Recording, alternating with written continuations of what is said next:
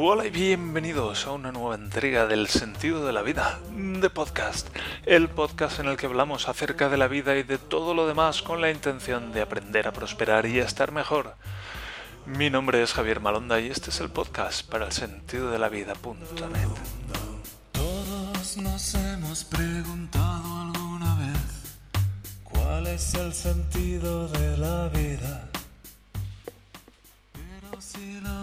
Buscas en internet, el sentido de la vida.net. Sí, el sentido de la vida.net, donde puedes encontrar las columnas que publico cada día de lunes a viernes, así como algunos productos y servicios a tu disposición para aprender a prosperar y a disfrutar del proceso de vivir.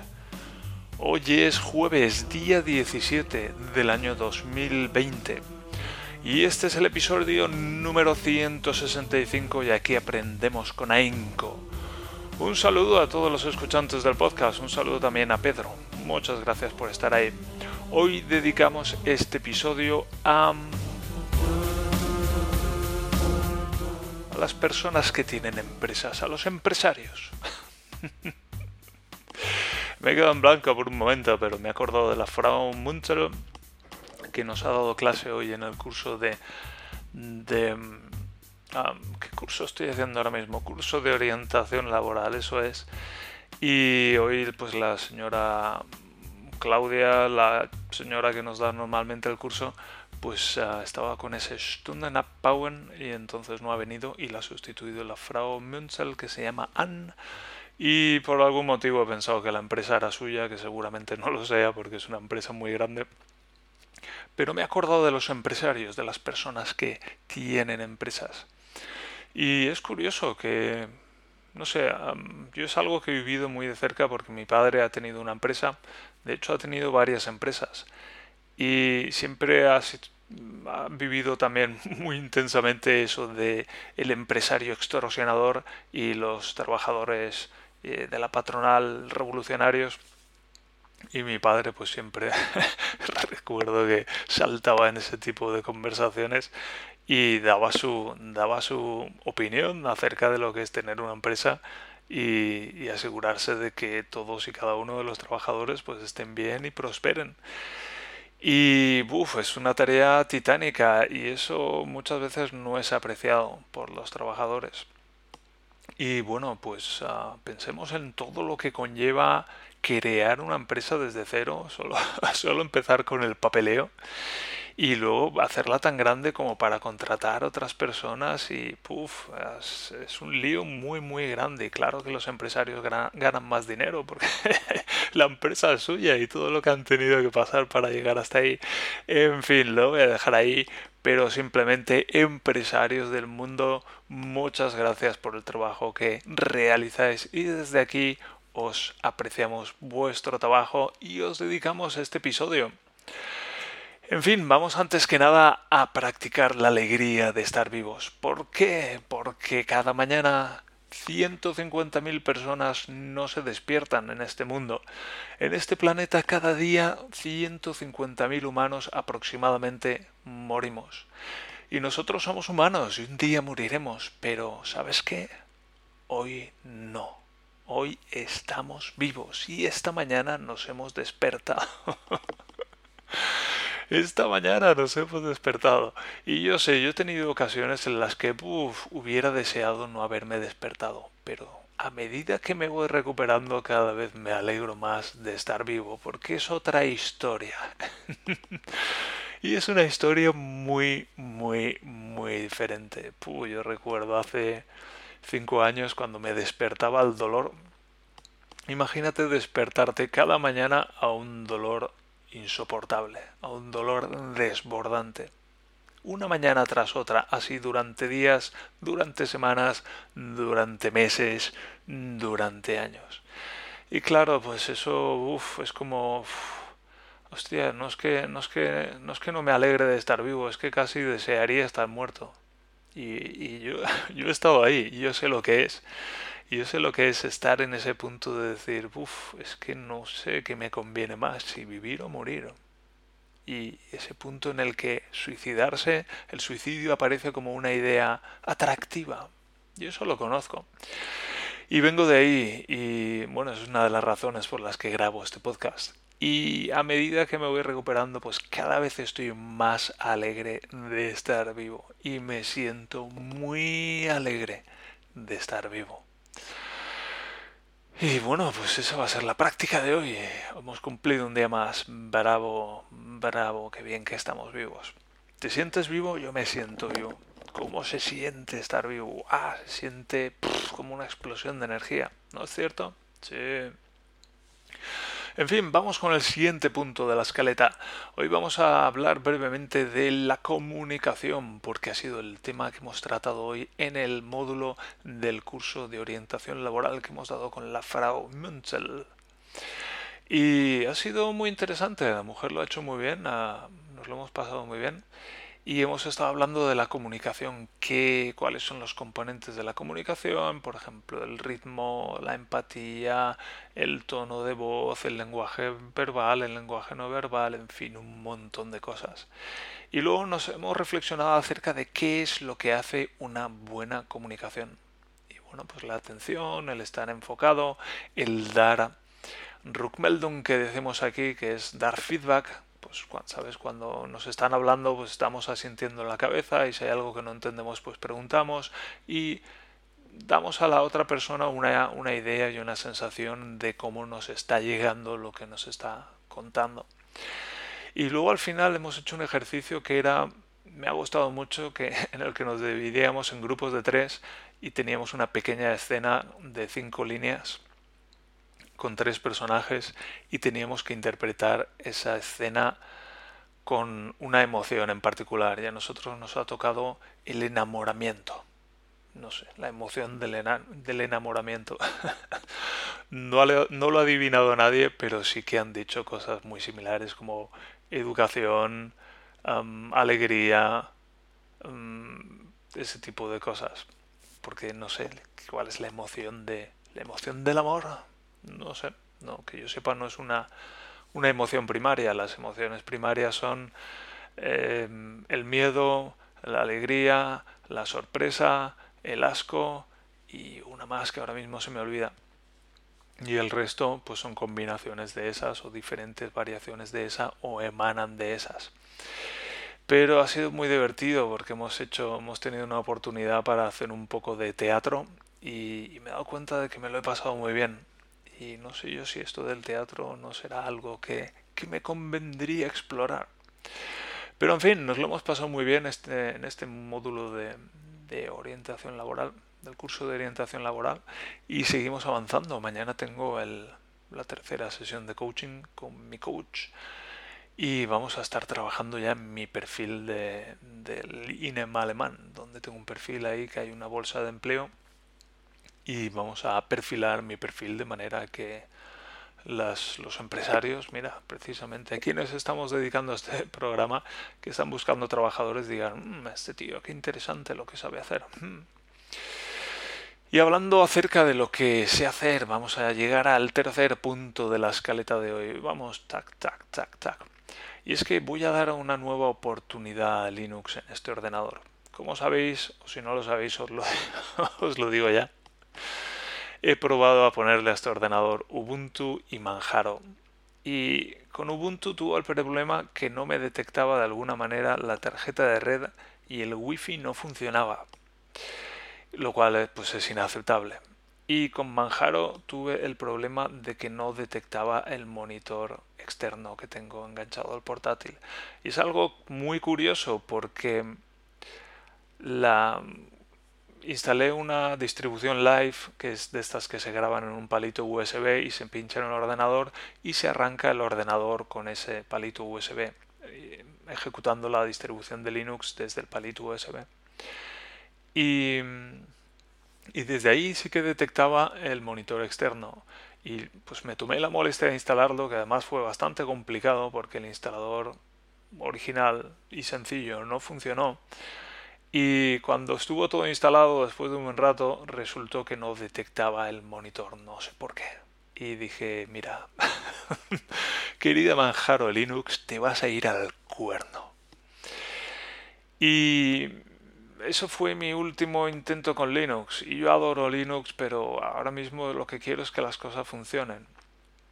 Y hace ya un... Hace ya como cosa de un mes, no sé qué toqué o qué le pasó al Windows, que dejó de funcionar el Wi-Fi.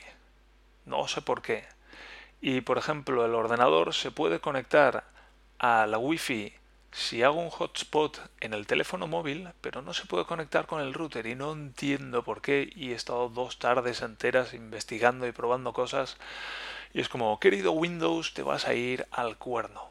Y hoy más o menos lo he resuelto haciendo un hotspot en el, en el teléfono Android y conectando el ordenador al internet del teléfono, que a su vez se conecta al router pero no sé, es inaceptable para mí y ahora mismo pues es como, venga va, voy a darle otra oportunidad a Linux.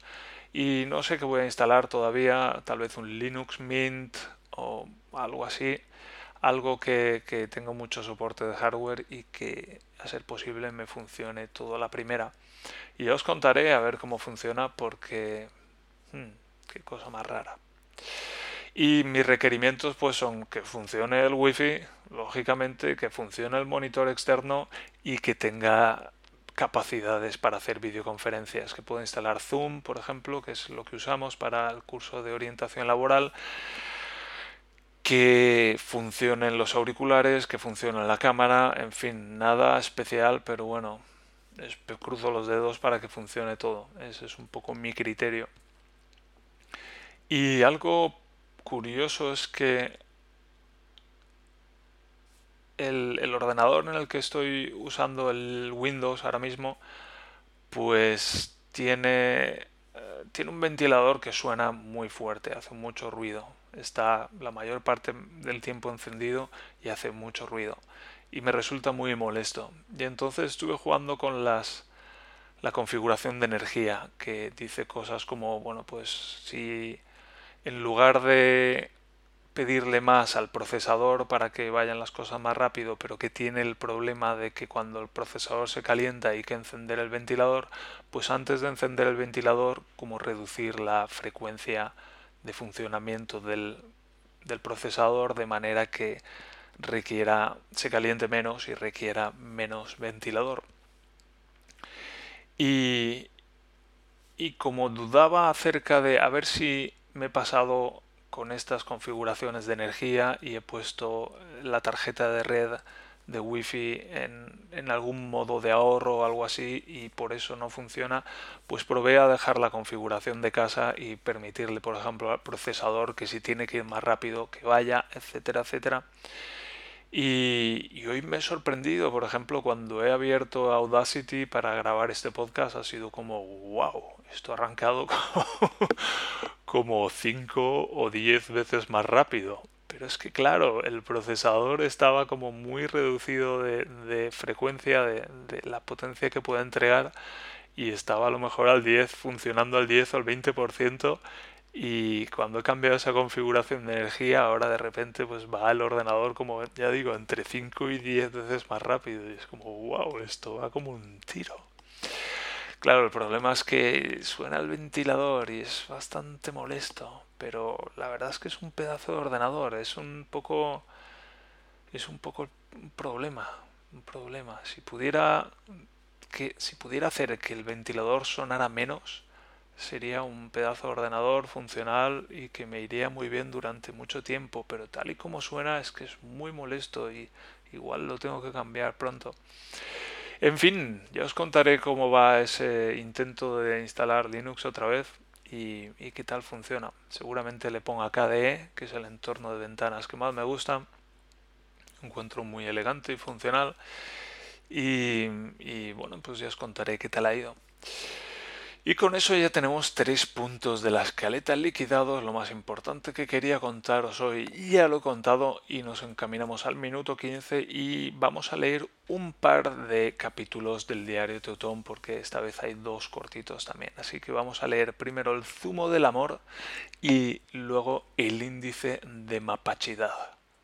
Dos capítulos muy queridos de antaño cuando salió el diario Teutón publicado en, semanalmente en, este mismo sitio. Hace ya, pues eso, 15 años de nada. 15 años.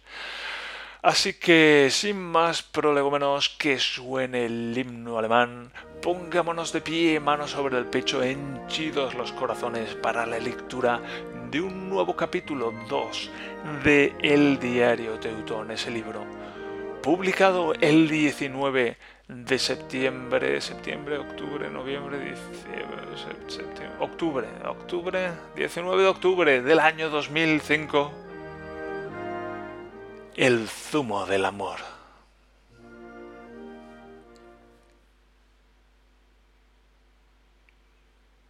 Al poco de establecerse en casa, nuestra compañera de piso nos explicó que tenía novio. Habría que estar poco versado en la vida en general como para alterarse ante la situación. La experiencia nos demuestra que todas las mujeres solteras tienen novio. El corolario es que todas tienen novio hasta que dejan de tenerlo y las mujeres son como los teoremas de cálculo, que siempre están abiertas a un corolario. La consecuencia última es que las mujeres solo están en dos estados, con novio o buscando un repuesto para el actual. A menudo, y como diría Schrödinger, ambos estados se superponen. Nos explicó que el chaval tenía siete años más que ella y que era profesor en su ciudad natal aunque la diferencia de edad me parece abultada, cuando uno apunta en dirección a los treinta cada vez hace menos observaciones sobre el tema. El chavalote se dejó caer la semana pasada durante cuatro días para visitar la ciudad y algún que otro rincón de particular interés. Cuando nos encontramos en la puerta, la parejita venía del supermercado y él llevaba bajo el brazo una caja de cartón con una docena de bricks de zumos variados toda una demostración de poderío físico para la poca cosa que parecía. Se les veía muy enamorados. En realidad creo que puedo decir que nunca había visto a nadie enamorado tantas veces seguidas en un solo fin de semana. ¡Qué vicio, oiga! El Chano y servidor no dábamos crédito. Todo empezó el viernes de buena mañana. Normalmente cuando me levanto a las ocho en casa no queda ni la chati. Me el vaso de leche mientras veía en qué país había brotado la gripe aviar ese día y luego me fui a la cocina a prepararme el preceptivo sándwich de queso de cada mañana. Mientras esperaba que saltaran las tostadas, me sobresaltó un aullido proveniente del comedor. No podía ser si estaba solo en casa. ¿Tendríamos fantasmas? ¿De dónde venían esos lamentos de ultratumba? ¿Del piso de arriba? ¿Del de abajo? Lo que estaba claro era que los fantasmas se lo estaban pasando pirata. Huelga decir que los episodios paranormales se repitieron con insistencia en los días que pasaron. Aquello parecía un cruce entre Belmez y el Vesubio. El Chano y yo comentábamos abrumados el despliegue de salud y vigor al que estábamos asistiendo.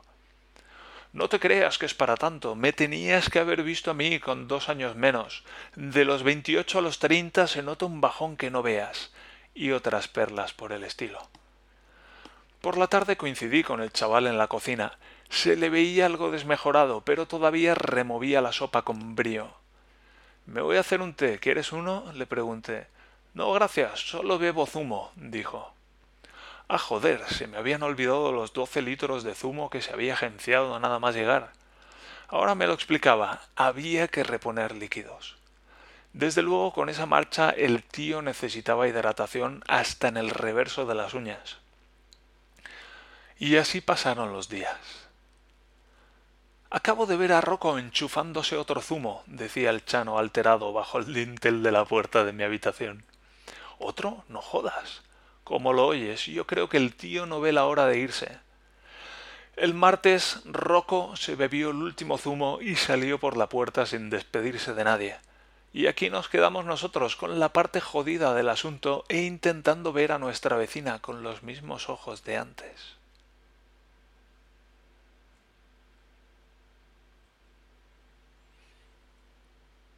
Publicado el 8 de noviembre del año 2005,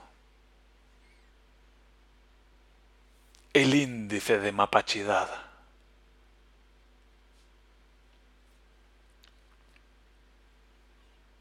Allí estábamos todos de nuevo en la reunión de cada quince días que ahora, gracias a algún tipo de intervención divina, había mutado en mensual. El payo Pork nos acababa de comunicar que el 12 de diciembre tendríamos otra de esas reuniones erótico-festivas en las que tendríamos, en las que podríamos hablar de lo que tenemos en común. Tras casi treinta años dando tumbos por el mundo, puedo decir que nunca he encontrado un grupo de seres con el que tuviera tan poco en común, y eso que pasé varios veranos en Inglaterra. ¿De quién es esta manta que hay en el sofá? me interrumpe el chano ahora mismo, a voces desde el comedor. Está de puta madre. No te acostumbres porque es de mi ex y tendré que devolvérsela.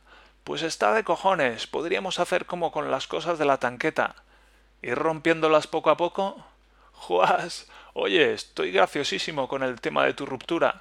Después de un año y medio viviendo contigo me he convertido en un insensible corrosivo.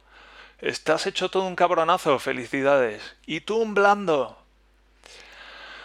El payo Pork me pregunta a qué me estoy dedicando en estos tiempos. No es que tenga un interés especial, es que la última renovación de contrato caducó hace unos días y todavía no se explica cómo sigo teniendo trabajo a pesar de que él no haya negociado la siguiente. Le describí lo que había hecho hoy y el resto me lo inventé. El payo Pork miró al que se sentaba a mi izquierda y dijo Ahora usted. Oh, no. Nos habíamos sumergido otra vez en uno de esos bucles en los que cada uno cuenta lo que hace y que en la tercera iteración hace ya meses dejaron de tener sentido. Cerré los ojos e imaginé que cabalgaba a pelo por la playa sobre un precioso caballo blanco. Esta vez la ronda de intervenciones estúpidas duró noventa minutos. Hacía tiempo que no tenía esa sensación de que la tierra se me tragaba. A mí y a los controladores en C, los compiladores, las celdas de memoria, las libraries y al payo pork. Hoy se termina la temporada de moto por dos motivos. Porque hace un frío del carajo y porque mañana me caduca el seguro. Ahora hay que buscar un sitio donde cobijar el bicho durante el invierno. Hmm, curioso paralelismo. Por lo menos parece que no va a helar en las próximas semanas. Lo que me preocupa es la moto, porque al otro bicho me lo llevo de vacaciones al Caribe en menos de seis días, a que el viento del océano me seque las lágrimas mientras sorbo de una pajita. Ahora que vuelvo a los circuitos de soltería y a los fines de semana en los que las mañanas no existen, no puedo evitar acordarme de Ratuza en la disco de moda hace algo más de un mes. Por lo visto venía del cuarto de baño con la copa convenientemente ajustada en la mano izquierda y, alumbrado a la luz del excusado, se había visto las ojeras de una semana de sesenta horas de trabajo en verdadera magnitud. Me vengo de ver en el espejo. ¿Por qué no me habíais dicho nada? Tengo un índice de mapachidad tremendo. Señor, dame fuerzas.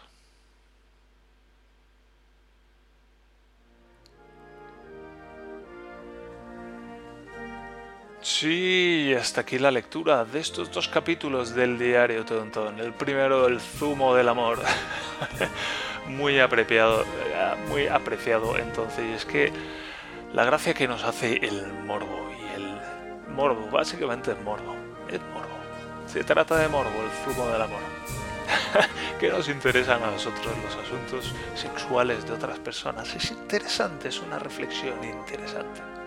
En fin, el Chano y yo básicamente sentíamos envidia. Y en ese segundo capítulo, el índice de mapachidad, con aquella... Yo a mí me acababa de dejar la novia, bueno, la acababa de dejar yo, la acababa de dejar yo. Ahora volveremos sobre eso. Y, y hablaba también de esa reunión eterna, 90 minutos de reunión de consultora. De verdad, teníamos que estar 90 minutos contándonos lo que hacíamos y cómo nos iba. ¿Para qué? Y, y el índice de mapachidad de Ratuza. Qué cosas, inventaba cosas muy divertidas. Y recuerdo que sí, dejé a mi novia porque básicamente yo todo lo que quería era echar un polvo con ella y lo eché, pero luego quería echar otro y luego quería echar otro. Y, pero básicamente todo lo que había más allá del sexo era como que me molestaba Y pues como tres meses después me desperté un día y en mi habitación tenía su almohada, su peluche, su no sé qué, su no sé cuánto, su noche menos, y dije, uh, esto, ¿qué está pasando aquí? ¿Qué está pasando aquí? Aquí hay alguna fuerza femenina que está conquistando mi habitación, que es todo lo que tengo en esta casa, y no me estoy dando cuenta. Y sí, así, así era más o menos ese patrón que tenía yo. Y me sucedía una y otra y otra vez. En fin, muy interesante. Podemos hablar de eso otro día, si, si, os apetece. Y por lo que veo, los dos próximos capítulos vienen fuerte con nuestra compañera de piso. El primero se titula Dos tontos muy tontos y la reina de Saba. Y el siguiente se titula La yegua que se reía de todo. Así que por lo que veo va en dirección que cada vez estamos más calentitos y más... Mmm, menos contentos con nuestra compañera de piso. Hmm, lo recuerdo. Pero en fin, eso será en otra en otro episodio del podcast. Probablemente mañana, por cierto. Aunque mañana tal vez haga fiesta porque va a salir muy buen tiempo. Igual nos, vayamos, nos vamos Daniela y yo a pasar el día por ahí, aprovechando. Y tal vez recupero el sábado, no lo sé, no lo sé. Ya voy a ver cómo me organizo porque también quiero uh, alejarme un poco de la pantalla del ordenador que paso muchas horas aquí. En fin, vamos viendo, vamos viendo, me doy permiso para si algún día no puedo publicar, pues tomarme un día de descanso. Que al fin y al cabo hago todo esto gratis, caray. En fin, con esto me despido. Dedicamos este episodio a los emprendedores. Ya digo, muchas gracias a los empresarios. Claro, primero son emprendedores y luego son empresarios. Empre, empre, es lo que tiene en común las dos etapas. Pero vamos, interesante. Tal vez algún día seamos empresarios nosotros también. Así que vamos a empezar a apreciar lo que hacen. ¿No es cierto? Sí, claro que sí. ¿Qué hago aquí hablando solo? La verdad es que me lo paso bastante bien conmigo. En fin, me despido. Muchas gracias por escuchar el podcast. Muchas gracias por leer las columnas en el sentido de la vida.net. Muchas gracias por dejar comentarios. Muchas gracias por comprar mis libros y muchas gracias en definitiva por estar ahí, al otro lado de todo esto. Se despide vuestro servidor Javier Malonda. Hasta mañana. Adiós.